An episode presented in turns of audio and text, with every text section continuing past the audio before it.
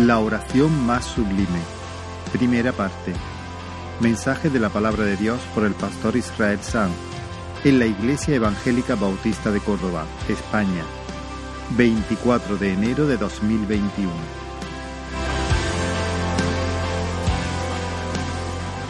Comenzamos hoy una, una serie nueva de mensajes cuando el reformador muy conocido, reformador escocés, John Knox, estaba en su lecho de muerte a finales de, de 1572. Su esposa le preguntó, ¿de qué pasaje de la Biblia quieres que te lea? Y él le dijo, léeme el capítulo 17 de Juan, allí donde por primera vez eché mi ancla. Y algunos dicen que John Knox pasó a la presencia del Señor mientras su esposa le leía el capítulo 17 de Juan. Quiero invitarte a abrir la palabra en ese pasaje, Juan capítulo 17. Y quiera el Señor abrir nuestros ojos para ver la gloria detrás de estas frases. Estuve tentado a poneros un pitido en sonido ambiente, saliese por los altavoces, pero en una frecuencia que solo pudieran escuchar los más jóvenes. Sabéis que hay frecuencias ¿no? que un oído adulto no puede escuchar, solamente un oído joven, generalmente mayores de, bueno, depende de la frecuencia, ¿no? Pero luego recordé que todos nuestros jóvenes están en, en otra sala siguiendo el culto desde ahí y dije, no se va a enterar nadie, ¿no? Porque eh, quería eh, intentarlo a ver si algunos jóvenes se sentían irritados, un poco molestos con ese, con ese pitido chirriante, mientras que nosotros estábamos aquí la mar de bien sin percatarnos en absoluto de, de ese sonido. ¿Pero pasa eso? Pues hermanos, las escrituras tienen un, una frecuencia que solamente se percibe con oídos nuevos. Cuando el Señor, por su Espíritu, nos concede la gracia de escuchar, cuando renueva eh, nuestro, cuando, cuando alumbra nuestro entendimiento. Por supuesto, todos pueden entender la frase, sujeto, verbo, predicado, pero entender la frase no nos cambia, no nos transforma. Si no vemos la gloria detrás de las frases, nada, nada va a ocurrir. Si nosotros no, no vemos en esta mañana la gloria que hay detrás de la frase de Juan 17, Juan 17 nunca será un buen lugar para echar el ancla. Pero si el Señor nos permite oír la frecuencia celestial en este pasaje, entonces Juan 17 será una roca donde enclavar el ancla en medio de las dificultades de la vida, de las aguas profundas de la muerte, en medio de la traición, del desencanto, en medio del desánimo, en medio del gozo, en la riqueza, en la pobreza, en la salud, en la enfermedad. Juan 17 será una roca donde anclarnos y donde descansar. Voy a leer entonces el texto inspirado convencido, convencidísimo hasta la médula de que aquí hay notas sublimes. Hay verdades que de entenderlas nos van a hacer llorar de gozo, enmudecer de asombro, entrar en el descanso, en el recreo del amor de Dios.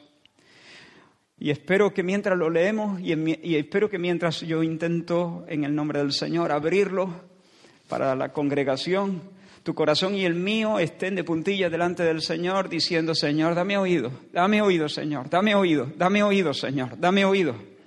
Porque no quiero oír sin oír, no quiero conocer sin conocer. Señor, porque sé que en el campo de este texto hay un tesoro y no quiero perderlo de vista. Concédeme verlo, concédeme apropiarme de este tesoro, concédeme salir de aquí enriquecido, con el alma llena, con el alma satisfecha. ¿Es esa nuestra oración en esta mañana? Que así sea, Señor. Vamos a leer entonces, y solamente vamos a leer los seis primeros versículos. Durante algunas semanas estaremos recorriendo todo este texto, como he dicho, en una serie nueva que hemos titulado La oración más sublime. Juan capítulo 17, versículos del 1 al 6 dice, estas cosas habló Jesús y levantando los ojos al cielo dijo, Padre, la hora ha llegado. Glorifica a tu Hijo para que también tu Hijo te glorifique a ti. Como le has dado potestad sobre toda carne para que dé vida eterna a todos los que le diste. Y esta es la vida eterna, que te conozcan a ti, el único Dios verdadero, y a Jesucristo a quien has enviado. Yo te he glorificado en la tierra, he acabado la obra que me diste que hiciese. Ahora pues, Padre, glorifícame tú al lado tuyo, con aquella gloria que tuve contigo antes que el mundo fuese. He manifestado tu nombre a los hombres que del mundo me diste.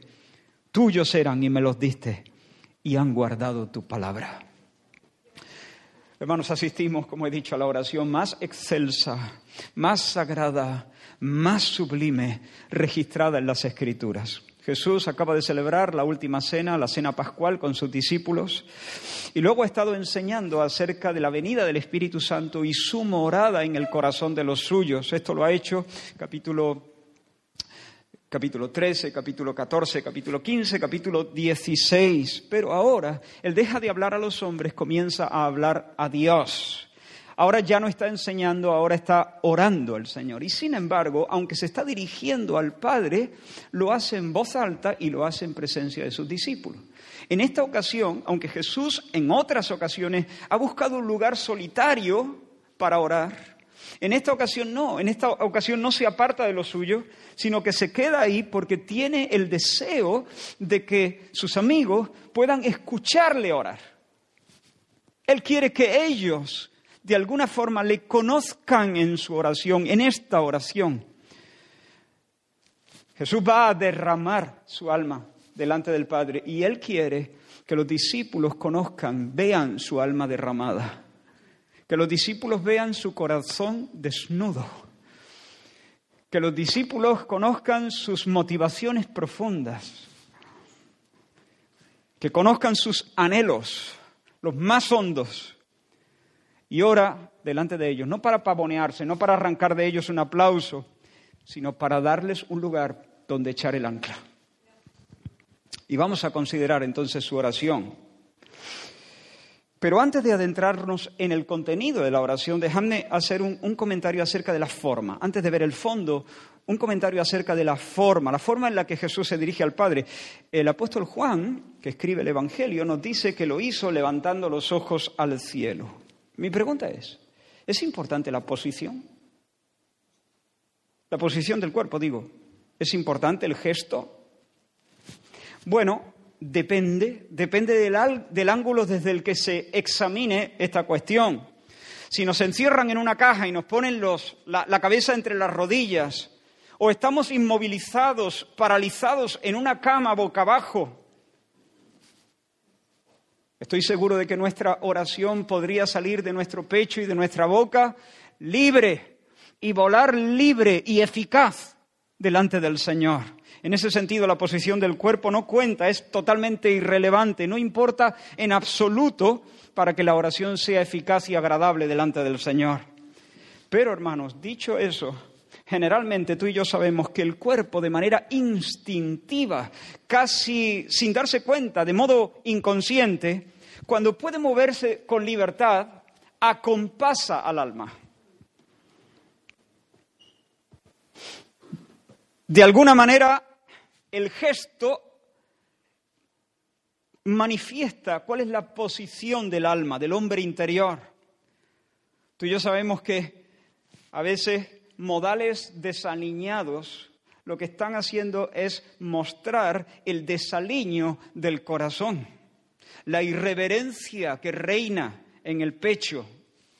No es raro que podamos discernir el desorden de una persona, su desdén hacia Dios, cuando en medio de la oración o en medio de la alabanza lo vemos en un gesto totalmente desdeñoso, distraído.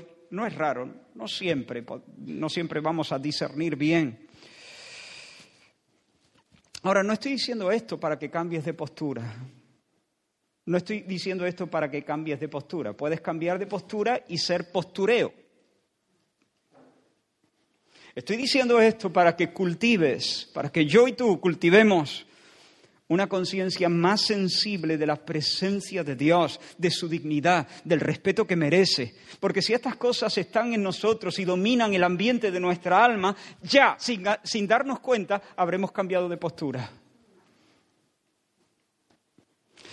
Mirad, hermanos, aunque este era un gesto, mirar hacia el cielo, era un gesto habitual para orar dentro de la comunidad judía, Jesús no era esclavo de convenciones. Él alzó su rostro porque en esa mirada, en ese gesto, hay un reflejo de su corazón. Ese gesto se corresponde perfectamente con el movimiento interior de su alma. En esa mirada se aupa el corazón de Jesús. Se levanta el corazón. Sursum corda, ¿no? Elevar el corazón de Dios, expresando sujeción, expresando respeto, dependencia, fe. Jesús es el Hijo eterno de Dios. Comparte con el Padre su esencia divina, su gloria, su majestad, pero también es el Hijo del Hombre. Y como Hijo de Hombre es absolutamente dependiente del suministro del Espíritu Santo. Sin, sin, él, sin él no nada puede hacer. Y por eso Jesús eleva su corazón, levanta su alma y sus ojos al cielo. Hermanos, imitémosle en esto. Andemos como Él anduvo. Ahora mismo, incluso mientras escuchas la predicación, ahora mismo, ¿cómo tienes el corazón? ¿Lo tienes levantado delante del Señor? Ahora mismo. Pero vamos a considerar el contenido de la oración de Jesús. Por una parte, hermanos, tenemos un informe que Jesús presenta. El Señor se presenta delante del Padre y da cuentas de su mayordomía. Por otra parte, encontramos un ruego que el Señor hace al Padre, un informe y un ruego. Y esas serán las dos partes del mensaje. Primero vamos a ver el informe, luego veremos rápidamente el ruego. El informe, mirad el versículo 4 y espero que si podéis, tened eh, eh, el pasaje delante de vosotros. El versículo 4 Jesús dice, yo te he glorificado en la tierra, he acabado la obra que me diste que hiciese. Te he glorificado en la tierra, he acabado la obra que me diste que hiciese. Jesús se está presentando aquí como el siervo fiel. Padre, vengo delante de ti rindiendo cuentas de mi mayordomía, de la misión que me encargaste, y me presento como el siervo fiel que ha cumplido al detalle lo que tú me encargaste. Me diste una obra, está hecha. Me abriste el oído para entender tu voluntad y yo no he sido rebelde. No vengo con la conciencia turbada de alguien que ha hecho las cosas a medias o que ha hecho la obra del Señor indolentemente. Con todo fervor he servido a tu nombre. No he vivido para mí. No he corrido detrás de implementar mi agenda personal. Mi comida ha sido hacer la voluntad tuya. No he escondido mi talento en la tierra.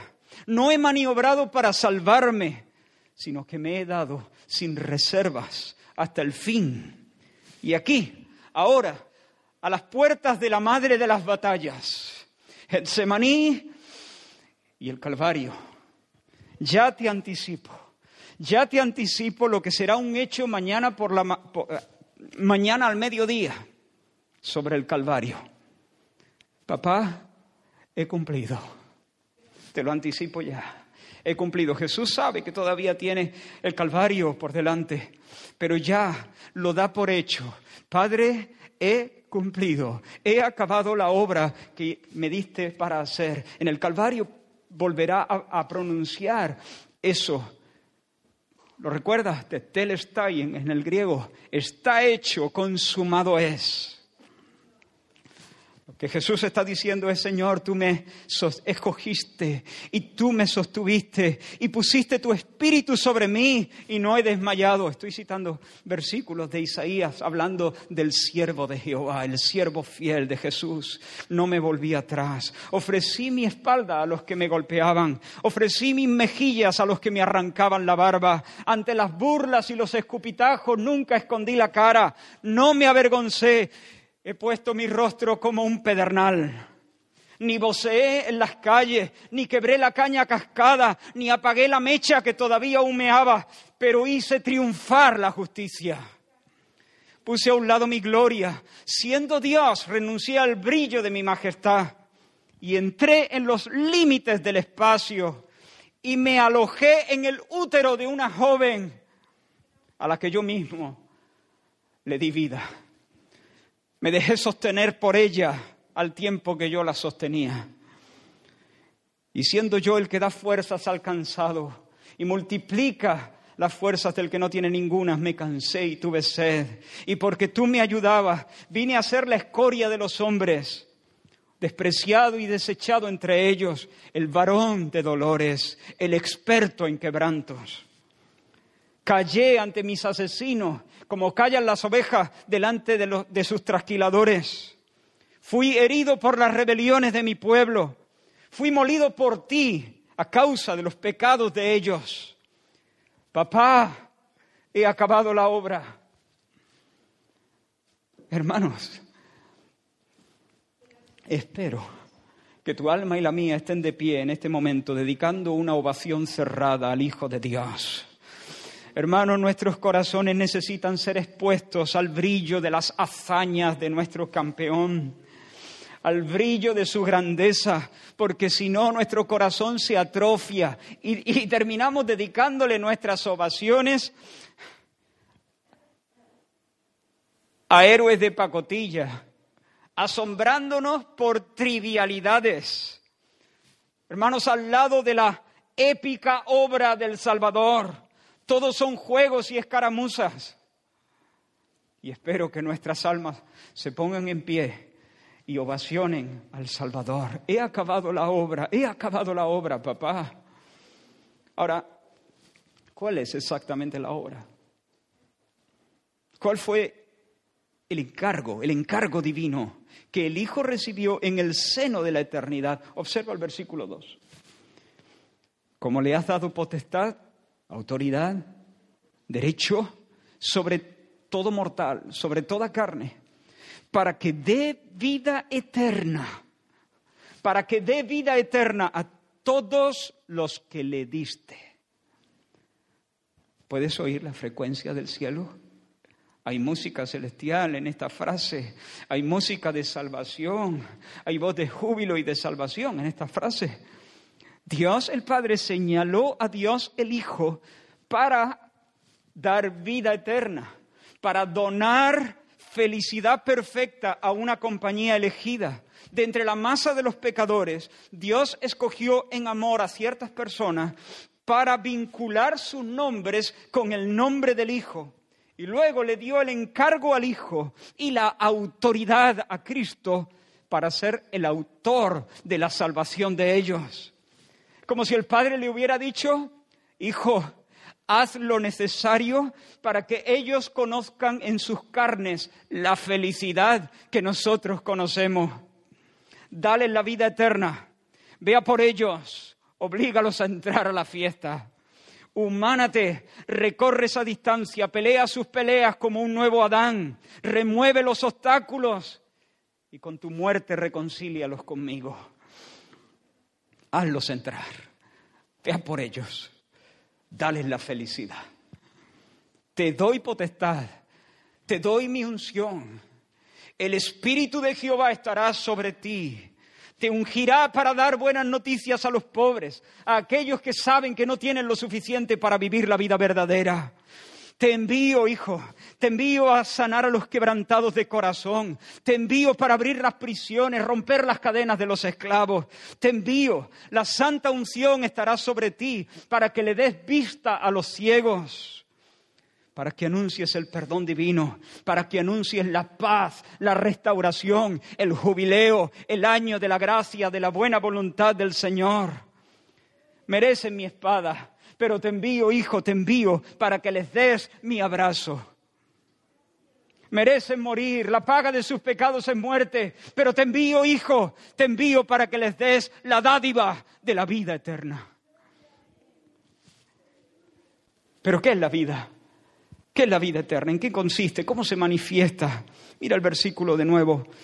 Como le has dado potestad sobre toda carne para que de vida eterna a todos los que le diste. Versículo 3. Y esta es la vida eterna. Que te conozcan a ti, el único Dios verdadero, y a Jesucristo a quien has enviado. La vida de Dios en el alma del hombre. La vida divina en el alma del hombre. Esa es la vida eterna. Eso es salvación. Salvación es tener al Padre y al Hijo por el Espíritu morando en nosotros, de tal manera que podamos entrar, participar de la experiencia del amor de Dios. Y disfrutando del amor de Dios, podamos ser plenamente felices. Conozcamos la bienaventuranza divina conozcamos la felicidad del Hijo. En otras palabras, recibir la vida eterna es entrar en el gozo del Señor. Entrar en el gozo del Señor.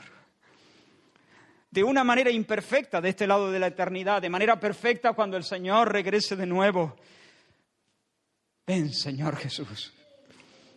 Tener vida eterna es participar de la fiesta del Señor, comer de su mesa, beber de su copa, habitar en su casa por largos días, para siempre.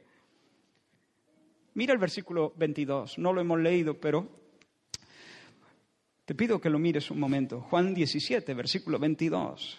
Esto es muy fuerte, esto es fortísimo, esto es casi increíble. La gloria que me diste. ¿Quién habla? Jesús, ¿a quién le habla? Al Padre. Dios Hijo le dice a Dios Padre, Padre, la gloria que tú me diste a mí, yo les he dado. Para que sean uno, así como nosotros somos uno. ¿Cómo? La gloria que el Padre le dio a Jesús, Jesús la comparte nos hace partícipes de esa gloria. ¿Cómo es eso? ¿De qué está hablando Jesús? ¿Cuál es la gloria que el Padre le dio al Hijo y que el Hijo ha dado a esos hombres pequeños? Por supuesto, no puede tratarse de su gloria divina, porque el Dios Trino no comparte con nadie su gloria. A otro no daré mi gloria porque es una gloria que por derecho le pertenece solo a Él. Sería un acto injusto, sería un sacrilegio, sería un acto de pura idolatría si Dios le da la gloria a una criatura, la gloria que solo le pertenece al Creador. Pero hermanos, como hijo encarnado, o sea, como, perdón, sí, como hijo encarnado, el hijo ha recibido una gloria que ahora puede compartir que puede comunicar. Jesús en la eternidad, como el unigénito del Padre, disfrutaba de aquello que constituye su mayor tesoro. ¿Qué es lo que constituye su mayor tesoro? ¿Cuál es la gloria del Hijo? La experiencia del amor paternal. Esa es la gloria del Hijo, la experiencia del amor paterno, la experiencia del amor del Padre el Hijo, que es engendrado sin principio en un acto eterno de puro placer, es Dios contemplándose en el Hijo, contemplando su propia imagen, el Hijo que es la imagen misma de su sustancia, en quien habita la plenitud de la deidad, el Hijo que es engendrado en un acto puro de placer de parte de Dios. El Hijo se deleita en el amor de su Padre. Su gloria es su felicidad filial, su felicidad de hijo. Su gloria es ser hijo frente al Padre. Ser el hijo del Padre, esa es su gloria. Y vivir, por tanto, bajo su sonrisa paterna. Quiero que lo veas en otro texto. Mira el versículo 24. Padre, Padre, aquellos que me has dado, quiero que donde yo estoy, también ellos estén conmigo para que vean mi gloria que me has dado. ¿Y qué dice? Porque me has amado antes de la fundación del mundo. para que vean mi gloria que me has dado, que tiene que ver con algo. El amor derramado como un torrente desde el corazón del Padre al corazón del Hijo. Hermanos, la Biblia nos dice que Jacob, el patriarca, amaba a su hijo José más que a todos sus hermanos y le hizo una túnica de colores, una super túnica de colores. Para nosotros una túnica de colores no tiene mucho glamour hoy en día, en cualquier sitio te la puedes comprar. Pero entonces una túnica de colores valía un riñón, porque los tintes eran carísimos. Uno tenía que vender un ojo de la cara para comprar tintes. Y si había que comprar muchos tintes, entonces una túnica de muchos colores solamente podían llevarle, llevarla a los reyes, los ricos. Pero Jacob amaba de tal manera a José que él quiso darle una túnica de colores. Y José ahí iba con su túnica. El tesoro de José no era su túnica. El tesoro de José, ¿cuál era? El amor de papá, de su padre Jacob. La túnica lo único que hacía es manifestarlo, expresarlo, dar testimonio del amor que Jacob le tenía.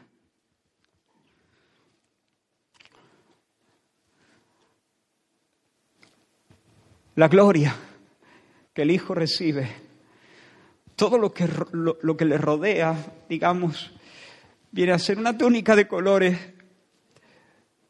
que es la expresión pura del amor paternal derramado sobre su alma. El amor paternal de Dios es el banquete que el Hijo disfruta en una experiencia eterna. Su gloria es que el Padre se alegra en Él, lo mira con deleite, está por Él, lo pondera, lo levanta, le sonríe y derrama sobre Él su amor.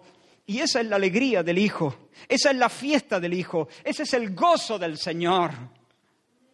Ese es el gozo del Hijo, ese es el banquete. Y en su encarnación, hermanos, en su encarnación, Él fue lleno del Espíritu Santo desde el vientre, desde su concepción, lleno del Espíritu Santo, para que ahora también en su humanidad, no solo como Dios, Hijo, sino como el hombre, el Hijo del hombre, para que en su humanidad siga disfrutando el flujo incesante del amor paternal de Dios. La gloria de Jesús es el beso del Padre, la aceptación del Padre, la presencia del Padre, la luz de su rostro, su comunión filial. Dios es su Abba. Esa es la gloria del Hijo. Dios es su Padre y le ama. Y esa, hermanos, es la gloria que el Hijo nos comparte. En virtud de la... No te pierdas esto. Esto puede salvar toda tu vida. Esto puede revolucionar tu corazón. Esto puede sacarte en un segundo de la depresión. Esto puede hacer cesar las guerras en tu alma en este mismo instante. En virtud de la obra de Cristo por nosotros. El amor de Dios ha sido derramado en nuestros corazones por el Espíritu Santo que nos ha sido dado. Romanos 5:5. El amor de Dios ha sido derramado en nuestros corazones por el Espíritu Santo que nos fue dado. ¿Qué es eso? Eso es la vida eterna. Eso es la vida eterna, es la vida abundante. La vida abundante es entrar en la experiencia filial, es entrar en el banquete del Hijo, es entrar en el gozo del Señor, es experimentar el amor paterno por la presencia y por la acción del Espíritu Santo en nosotros. Hermano, Jesús murió en nuestro lugar para remover el pecado. Pero eso es solo el principio. El perdón de los pecados es algo grande, glorioso, inmenso, inabarcable, pero es solo el principio. El principio.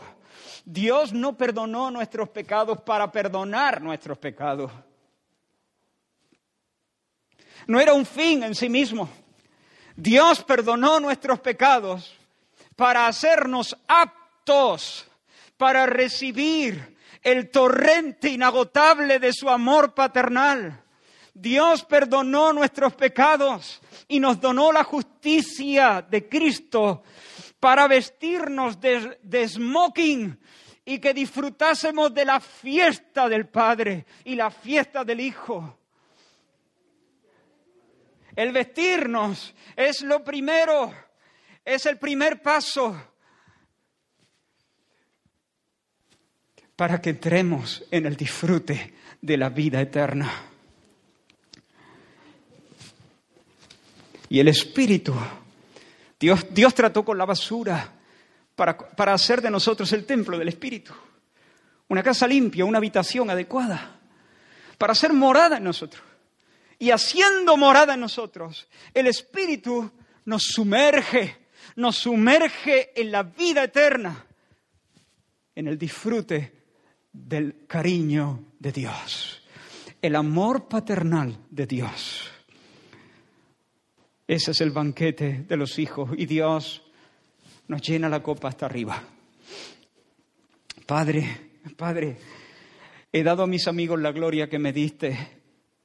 En otras palabras, Padre, he dado a mis amigos la túnica de colores. Ahora no solo yo, también ellos son los hijos de la túnica de colores. Ahora también ellos pueden orar diciendo, Padre nuestro que estás en los cielos.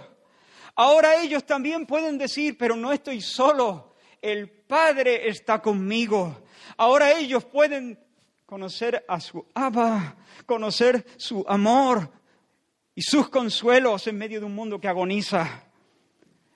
Padre, He acabado la obra y la obra es que yo les donara la vida eterna. Lo he hecho, he acabado la obra, les he dado vida eterna. Han probado ya mi felicidad. De alguna manera intuían que estaban hechos para la felicidad, pero ya han comenzado a saborearla.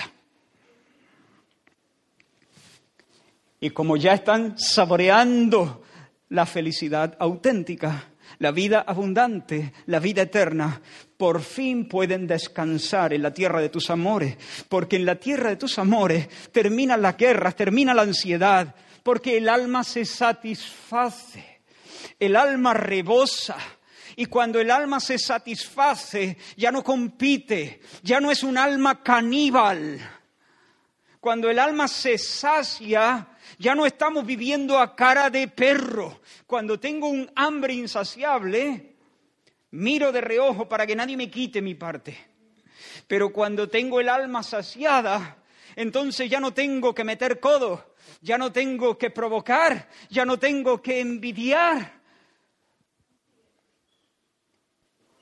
Cuando tengo el alma saciada, no quiero echar a José en una cisterna vacía ni venderlo a los madianitas, porque, porque yo también soy un hijo con túnica de colores.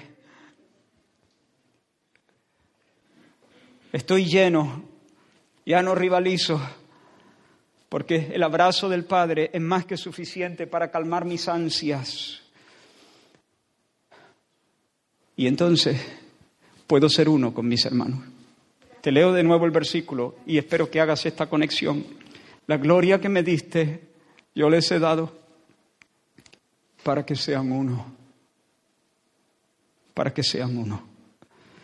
Y una de las cosas que, está implicada ahí es esta idea que acabo de decir. El alma está saciada ya no tengo que dar bocado, ni adelantar, ni, ni competir, ni envidiar, ni provocar, ni luchar por el, el trozo de pan, porque en el abrazo, en el regazo de Dios, todo es mío.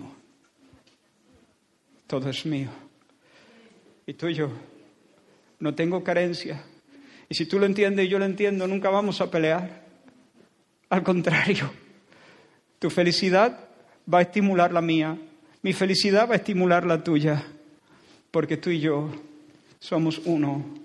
Venimos a ser un hijo con la túnica de colores en la presencia de Dios el Padre y Dios el Hijo.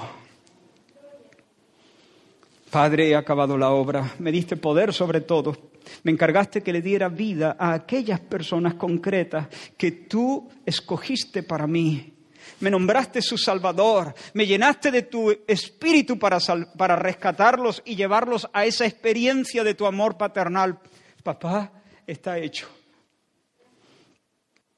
¿Y cómo ha impartido el Señor la vida eterna a los suyos? ¿De qué forma? ¿De qué forma ha disipado las tinieblas? Mira el versículo 6. He manifestado tu nombre a los hombres que del mundo me diste. He manifestado tu nombre a los hombres que del mundo me diste. Tuyos eran y me lo diste y han guardado tu palabra. Mira el versículo 26. Les he dado a conocer qué? Tu nombre. Les he dado a conocer tu nombre. Y mira cómo sigue, mira cómo sigue y lo daré a conocer aún. ¿Para qué? ¿Para qué? Para que el amor con que me has amado esté en ellos y yo en ellos. De nuevo, la misma idea. ¿Cómo Dios los, cómo el Señor los ha traído ahí?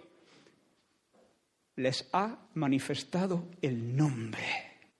El nombre. ¿Recuerdas a Moisés? Cuando este hombre, el siervo de Dios, había visto cosas tremendas, había visto, había caminado entre, eh, eh, en un camino que Dios abrió de manera inaudita, de forma sobrenatural, en medio del Mar Rojo. Había visto a los enemigos del pueblo de Dios caer, sucumbir a sus pies por el poder inexplicable de Dios. Pero Moisés tenía ansias de más. Su alma no estaba satisfecho, satisfecha. Cuantas más hazañas veía, más hambre tenía de conocer al hacedor de las hazañas.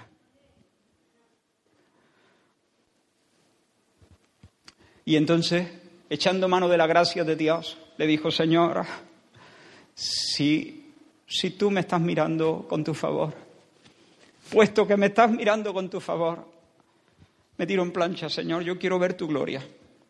Quiero ver tu gloria. Quiero ver lo más de lo más. He visto moverse tu mano, pero muéstrame la sonrisa de tu rostro. ¿Y sabes lo que Dios le dijo? Venga. Nadie puede verme directamente sin morir, pero voy a hacer una cosa. Te voy a colocar en un lugar seguro y voy a descender sobre esa montaña para estar un rato contigo. Y haré pasar delante de ti todo mi bien. Pero no verás mi rostro. Yo haré pasar, Éxodo capítulo 34, haré pasar todo, bueno, 33 todavía, haré pasar todo mi bien delante de tu rostro y proclamaré el nombre de Jehová delante de ti. Y luego dice el capítulo 34, y Jehová descendió en la nube y estuvo allí con él, proclamando el nombre de Jehová. Mira, qué frase más corta, pero descendió el Señor en la nube. Eso es una visitación de Dios. Y estuvo allí con él, con un hermano nuestro, proclamando Dios el nombre de Jehová. Y dice el texto, y pasando Jehová delante de él, proclamó, Jehová, Jehová, fuerte, misericordioso, piadoso, tardo para la ira y grande misericordia y verdad, que guarda mi misericordia a millares, que perdona la iniquidad, la rebelión y el pecado, y que de ningún modo tendrá por inocente al malvado, que visita la iniquidad de los padres sobre los hijos y sobre los hijos de los hijos hasta la tercera y cuarta generación. Dice el texto, entonces Moisés, apresurándose, bajó la cabeza hasta el suelo y adoró. Claro, si estaba cruzado de pierna, no es porque quiso cambiar de postura, es que no lo pudo evitar. Porque cuando el alma es sobrecogida en una experiencia así, todo debe acompasar. Pero el hombre de Dios quería ver lo más de lo más y Dios le mostró. Dios prometió exhibirse delante de él. Y cuando descendió, ¿qué hizo? Pronunció su nombre. Dios pronunciando su nombre. Dios hablando de Dios. Porque hermanos, la gloria de Dios no radica en algo que Dios posee. En algo que Dios posee. La gloria de Dios radica en lo que Dios es. En esencia, desde el siglo y hasta el siglo. En su nombre está contenida la belleza de su carácter. Y cuando el Señor pronuncia su nombre a nuestro oído, en realidad lo que ha hecho es llevarnos a las fuentes de la vida eterna. Pero hermanos, aunque el Señor habló muchas veces y de muchas maneras a nuestros padres por los profetas, en estos postreros días, dice el escritor de Hebreo, nos ha hablado en el Hijo o por el Hijo. El Hijo encarnado vivió entre nosotros no vino en una nube, no vino en un resplandor glorioso, vino como nuestro hermano, como, como el Hijo del Hombre y vivió entre nosotros, pero era Emanuel. Eso es una visitación de Dios, una visitación tremenda. ¿Y qué hizo? ¿Qué hizo Dios cuando descendió en Jesús, en Cristo Jesús? Manifestar su nombre, proclamar su nombre. A Dios nadie le vio jamás. El unigénito Hijo que está en el seno del Padre, Él le ha dado a conocer. Y cuando nuestro Señor dijo, dejad que los niños se me acerquen, Él estaba proclamando, manifestando el nombre de Jehová. Y cuando dijo, ni yo tampoco te condeno, a esa mujer. Él estaba desplegando la belleza de Dios, la gloria de Dios. Y cuando gritó, generación de víboras o hipócritas, no, pues no sé si eso fue de, Juan, hipócritas a los, a los fariseos, también estaba mostrando la gloria, el rostro de Dios. Y cuando tocó la llaga del leproso y desterró a los demonios, a esos siete, del cuerpo de María de Magdala, Jesús estaba revelando la dulzura de las misericordias de Dios y la terrible majestad de su poder. Pero sobre todo, sobre todo, cuando Jesús extendió sus manos y se las dejó clavar, estando desnudo en la cumbre del Calvario, clavado a las estacas esas. Allí el hombre maldito, el amado maldito, el hijo de la túnica de colores, manifestó como en ningún otro sitio la gloria del nombre de Jehová. Mira la cruz del Calvario. Intenta de alguna manera ver ese perfil de esa montaña y esas tres cruces. Piensa en el hombre desfigurado que sangra en el medio, en lo alto de ese monte. Mira, mira esa escena, piensa en esa escena, porque allí Jehová ha descendido para proclamar su nombre. Jehová descendió para hacer pasar delante de nosotros todo su bien. Entiende el nombre.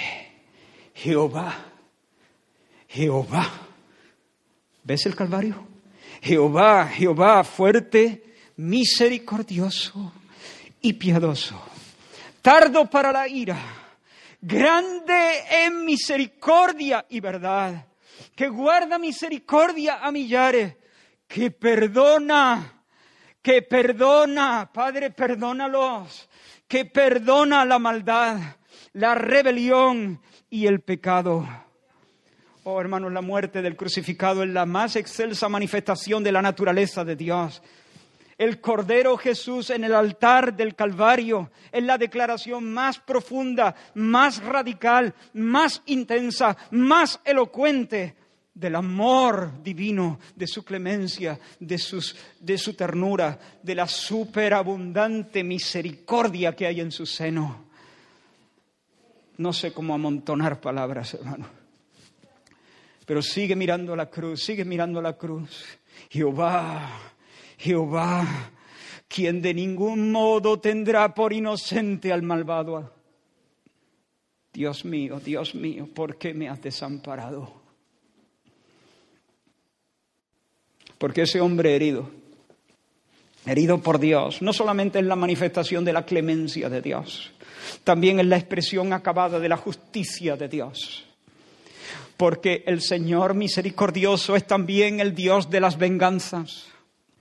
Y Él no puede barrer bajo la alfombra el pecado, lo tiene que condenar, lo tiene que atacar. Y lo que Dios hizo en el Calvario es atacar nuestros pecados en la persona del Hijo de la túnica de colores, el amado, el unigénito Hijo de Dios. Y ahora Jesús dice, te he glorificado, te he glorificado, Padre. Les he dado a conocer tu nombre.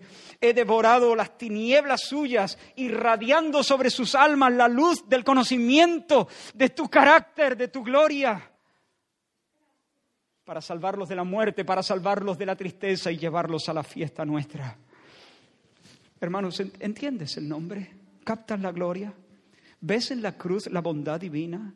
Y la justicia divina y su poder y su sabiduría, porque si recibes la palabra de la cruz, si el Espíritu de, Dios te abre los ojos del corazón para que adores lleno de asombro delante de, este, de esta exhibición de gloria, habrás pasado de muerte a vida.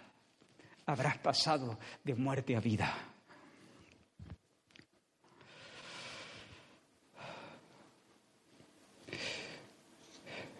En segundo lugar, la petición, y esta será mucho más corta. Hasta aquí el informe. Padre, he acabado la obra. La obra consiste en darles la vida verdadera, la vida eterna. Lo he hecho al manifestar tu nombre.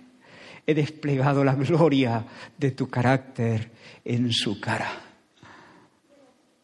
y de una manera culminante lo he hecho con mi muerte en la cruz.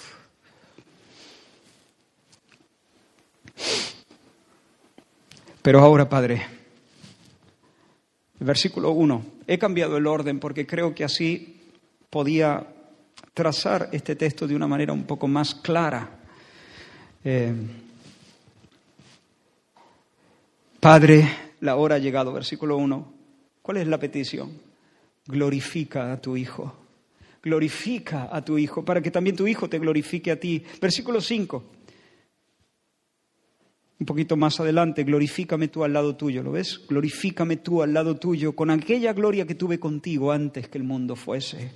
Padre, glorifícame. Qué hermosa es esta petición, preciosa. El Señor estaba muerto a las alabanzas de los hombres. Él había dicho, gloria de los hombres no recibo. No me interesa. El aplauso eh, y las cumbres del mundo no, no me dicen nada. Estoy muerto para eso. Pero su alma suspira por una gloria, no una gloria vana, no una gloria mundana, no una gloria caduca, sino una gloria auténtica. Y lo contrario de no desear la, lo contrario a codiciar la gloria del mundo no es no codiciar nada en absoluto. Lo contrario a codiciar una gloria mundana no es ser indiferente a la gloria. Lo contrario de codiciar una gloria mundana es codiciar una gloria verdadera. Y Jesús codicia, anhela una gloria verdadera. Padre, glorifícame. Glorifica a tu Hijo. Glorifica a tu Hijo. ¿Qué, ¿Qué, es lo que está diciendo Jesús con estas palabras? Padre, concédeme que por medio de mi ida a ti, en ese mismo pasaje dice, ahora voy a ti, ahora voy a ti. Estos se quedan aquí en el mundo, pero yo voy a ti. ¿no? Concédeme que por medio de mi ida a ti, a través de la muerte, de la resurrección, de la ascensión, de la coronación, concédeme que a través de todo eso yo sea glorificado. Padre, fortaléceme, fortaléceme en esta hora para encarar el abismo de tu ausencia sobre el Gólgota. Sostén mi alma, mientras voy a caminar entre las llamas, que no me anegue la corriente, Padre. Y luego, cuando yo haya puesto mi vida en expiación por el pecado, cuando haya sido dejado en las partes más profundas de la tierra y ruede la piedra sobre mi sepulcro, entonces, Padre, hazme la señal para que me levante a pisarle la cabeza a la muerte y para que saque a luz la vida y la inmortalidad. Y luego se abran las puertas eternas, se abran de par en par las puertas celestiales, para que entre el Rey de Gloria, para que yo suba en triunfo a tu presencia. Y luego dame un lugar a tu diestra, y pon el cetro en mi mano, y pon la corona en mi cabeza Exáltame, Padre, exáltame hasta lo sumo y dame el nombre sobre todo nombre y que toda lengua confiese que soy el Señor. Ahora quiero que note que en esta petición no hay una brizna de egoísmo. ¿Qué pide el Hijo? Ser glorificado. ¿Para qué? ¿Para qué? ¿Qué pide el Hijo? Ser glorificado. ¿Qué busca el Hijo? La gloria del Padre. Padre, glorifica a tu Hijo para que tu Hijo te glorifique a ti. Hermano, no se trata de un deseo autocentrado. La petición del Señor Jesús está impulsada por el amor más puro. Que toda lengua confiese que Jesucristo es el Señor para gloria de Dios Padre, Padre, vindícame. ¿Para qué? Para que todos vean que tú eres el Dios justo que vindica a los suyos. Padre, dame el trono. ¿Para qué? Para que desde esa, desde esa posición exaltada yo pueda ser el ejecutivo infalible para que pueda tomar el libro de tu mano derecha, desatar sus siete sellos, leerlo y ejecutar tu propósito eterno. Padre, si me glorificas como Salvador, si me sostienes en, en, el huerto, si me sostienes en la cruz, si me levantas de los muertos, si me das un lugar a la diestra de la majestad de las alturas, si me glorificas como Salvador, habré salvado. Salvaré, salvaré. Y si salvo, si yo soy el Salvador, entonces tú tendrás adoradores. Entonces tú tendrás un reino de sacerdotes. Nos hizo reyes y sacerdotes para Dios su Padre. Padre, esto es lo que Jesús está pidiendo, que todos vean mi túnica de colores, que en un sentido es única, aunque en muchos sentidos Él comparte, pero en un sentido es única. Que todos vean mi túnica de colores. ¿Para qué? Para que conozcan la abundancia de tu amor, para que vean cómo me amas y para que entiendan que también ese amor es herencia de ellos. Para que, que todos sepan que soy el amado, para que todos sepan que tú eres el amante. ¿Entiendes? Aquí tienes al hombre justo, su norte es la gloria de Dios, su alma se ordena a ese fin. Todo lo que no se ordena a ese fin está desordenado tenemos problemas en nuestras almas, porque nuestras almas a veces son un amasijo de deseo, carentes a veces de concierto. En la medida en que el Espíritu Santo va ordenando nuestras almas, nuestros afectos, nuestras pasiones, nuestras preferencias, nuestras ideas, en la medida en que todo se ordena a la gloria de Dios, si podemos comer y beber para la gloria de Dios, callar para la gloria de Dios, hablar para la gloria de Dios, casarnos para la gloria de Dios, quedarnos solteros para la gloria de Dios, sufrir para la gloria de Dios, dormir la siesta para la gloria de Dios, si toda nuestra vida se ordena a la gloria de Dios, entonces nosotros seremos verdaderamente libres, felices, iremos como una moto.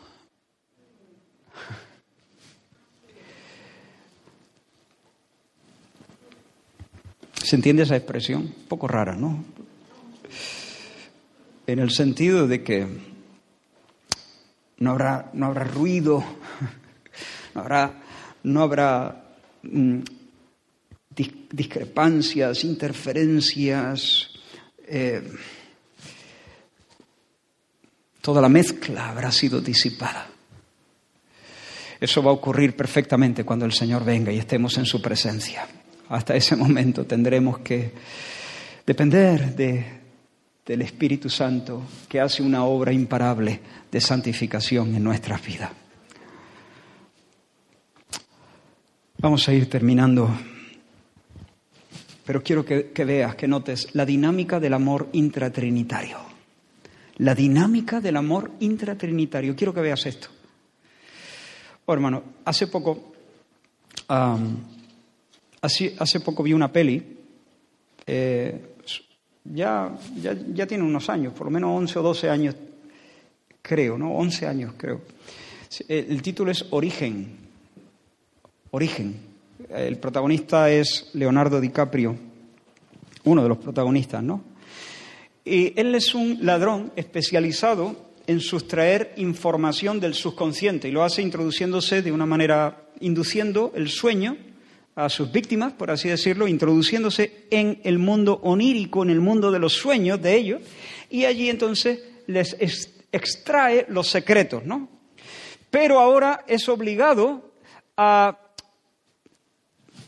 a realizar una empresa todavía más arriesgada, a participar en una última misión que es, consiste de introducirse en los sueños de un joven empresario de una multinacional grande para, en lugar de sustraerle una idea, implantarle una idea, ponerle allí una idea. Así que reúne este tipo, eh, Cobb, creo que se llama el protagonista, reúne a un grupo de especialistas que van a tener que viajar por la mente de ese joven empresario. Entre ellas está Ariadne, que es una arquitecta, así se le llama, la encargada de diseñar, digamos, los diferentes escenarios en el mundo de los sueños. Pero cuando Cobb le, la introduce para que tenga una experiencia en ese, en ese mundo irreal de los sueños, Ariadne se espanta se espanta, sale, sale de la habitación como diciendo, ahí os quedáis, no quiero participar, esto es una locura, y sale y se va. Pero el protagonista le dice a su compañero que está allí viendo toda la escena, dice, volverá, volverá. Has probado y después de haber probado, el mundo real le parecerá poca cosa. El cristianismo se parece mucho a esto. Claro, Ariadne había visto el mundo de posibilidades en ese estado onírico y ahora la realidad le sabía a poco. Le sabía a poco. Arena, algo aburrido completamente. El cristianismo es un poco parecido. La diferencia es que nosotros no somos llevados de la realidad a la irrealidad de los sueños. Nosotros somos llevados de la realidad a la realidad más honda, a la realidad más profunda, a un nivel de más realidad, por así decirlo. Recuerda a los tres discípulos, Juan, Pedro y Santiago, fueron llevados al monte con Jesús y dice que Jesús se transfiguró delante de ellos. Les mostró su gloria. No es que Jesús vino a hacer otra cosa. Jesús siguió siendo lo que era, pero la gloria de Jesús estaba velada por el velo de su humanidad. Y fue como si por algunos segundos o minutos Dios descorriese ese velo y vieran a Jesús, penetraran a una realidad más honda, más profunda. Ah, y vieron la gloria. Y dice que su rostro resplandecía con una fuerza mayor que la del sol y sus ropas se hicieron blanquísimas, resplandecientes. Como cuando Moisés estuvo ahí en el monte, la experiencia que antes hemos contado. Cuando Dios pasó, Jehová, Jehová, Jehová, cuando Moisés bajó le brillaba el rostro y tuvo que ponerse un velo.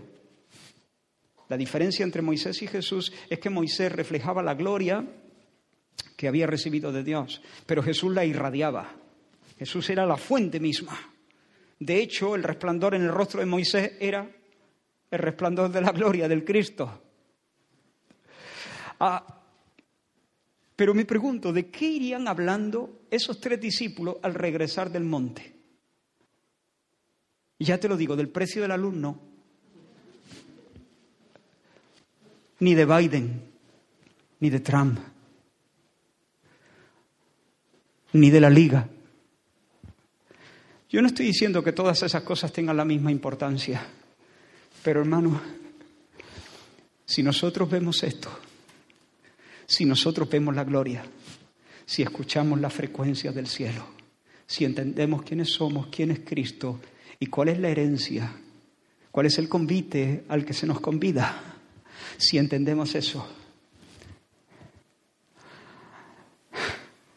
nuestra alma, a nuestra alma le sabrá a muy poca cosa todo lo demás.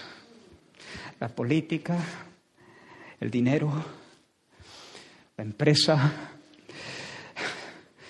nuestra alma se seca, se muere, se aburre.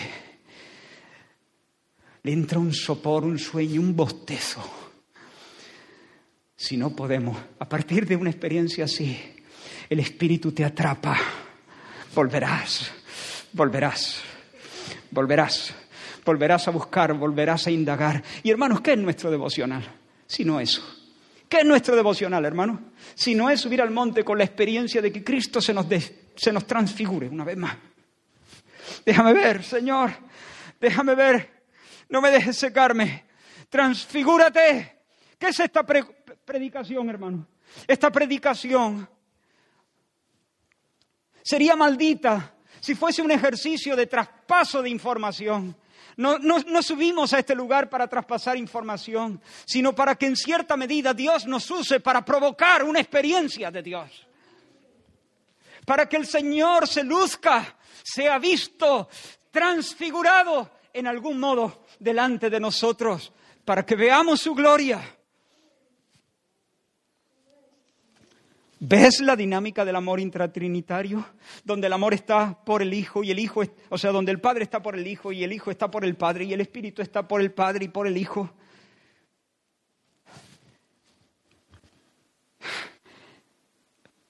¿Escuchas la frecuencia? ¿Escucha la frecuencia de la fiesta? Hay gloria allí en ese movimiento de apertura y donación, en ese movimiento del Dios que es amor. Hay gloria allí. Comprende que tú has sido escogido por Dios para participar de esa bendita comunión. Escúchame, fuiste diseñado desde la alegría. Allí en esa fiesta, sin comienzo, allí, en esa felicidad íntima de Dios, nació todo el plan. Fuiste diseñado desde la alegría y para la alegría.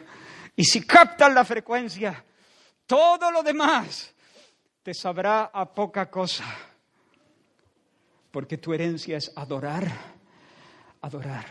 Y desde ahí, entendiendo eso, podemos decir, Padre, glorifícame. Tú también puedes decir, Padre, glorifícame. Padre, glorifícame. Dame fuerza para resistir la prueba en este valle.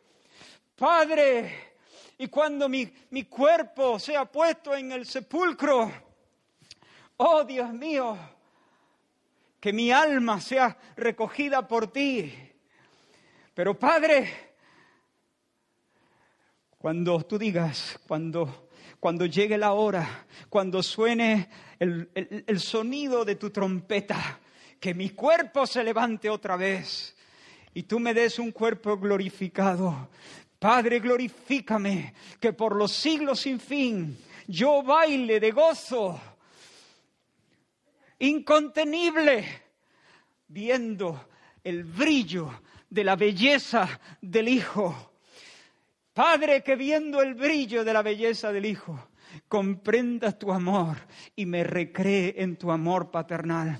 Padre, glorifícame. Hazme un adorador, que yo sea para la alabanza de la gloria de tu gracia, para que tú seas glorificado.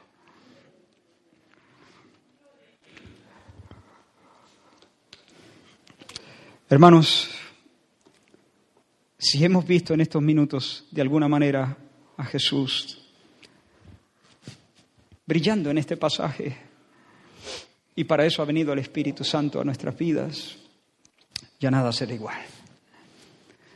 Podemos ser librados de temores, podemos ser librados de la tiranía de lo trivial, la tiranía de lo trivial la tiranía de lo trivial, dejarnos la fuerza, el pensamiento, lo trivial.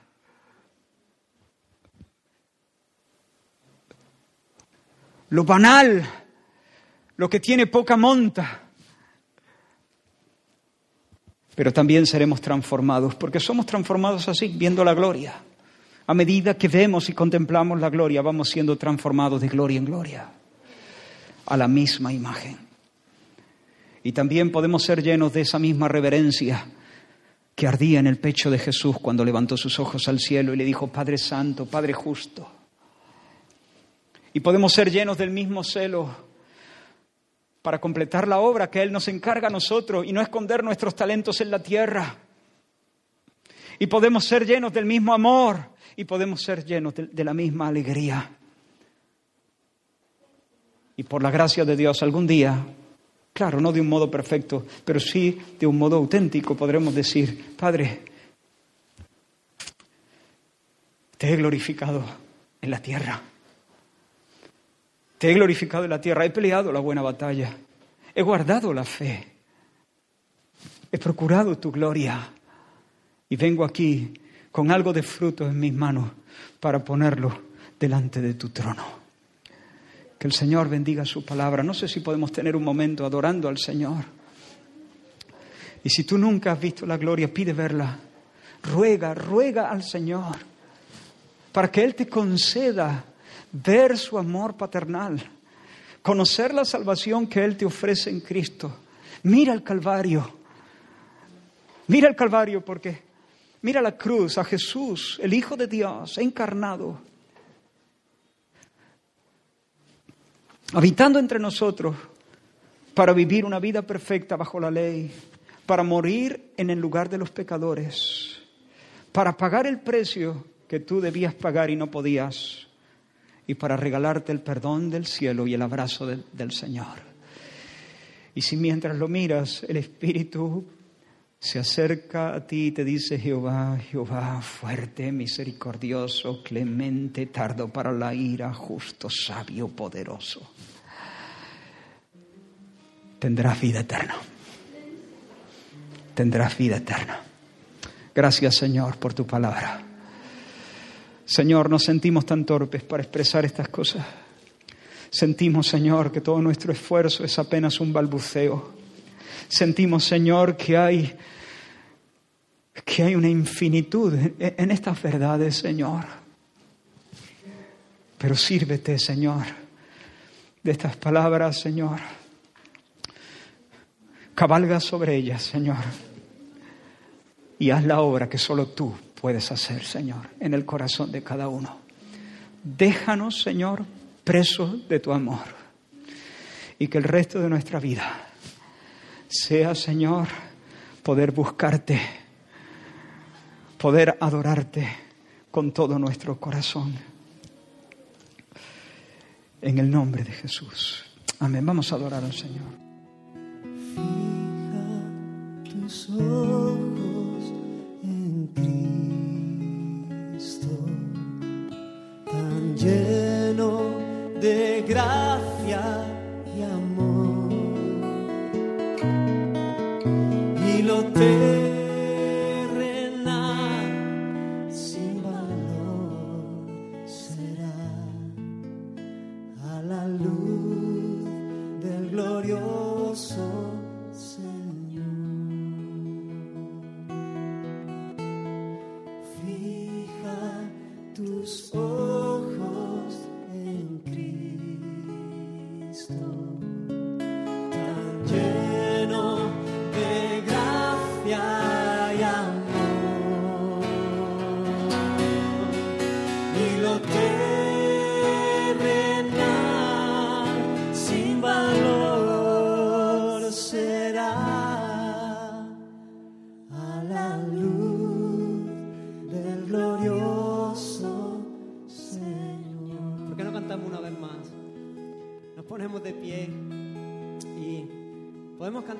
maneras.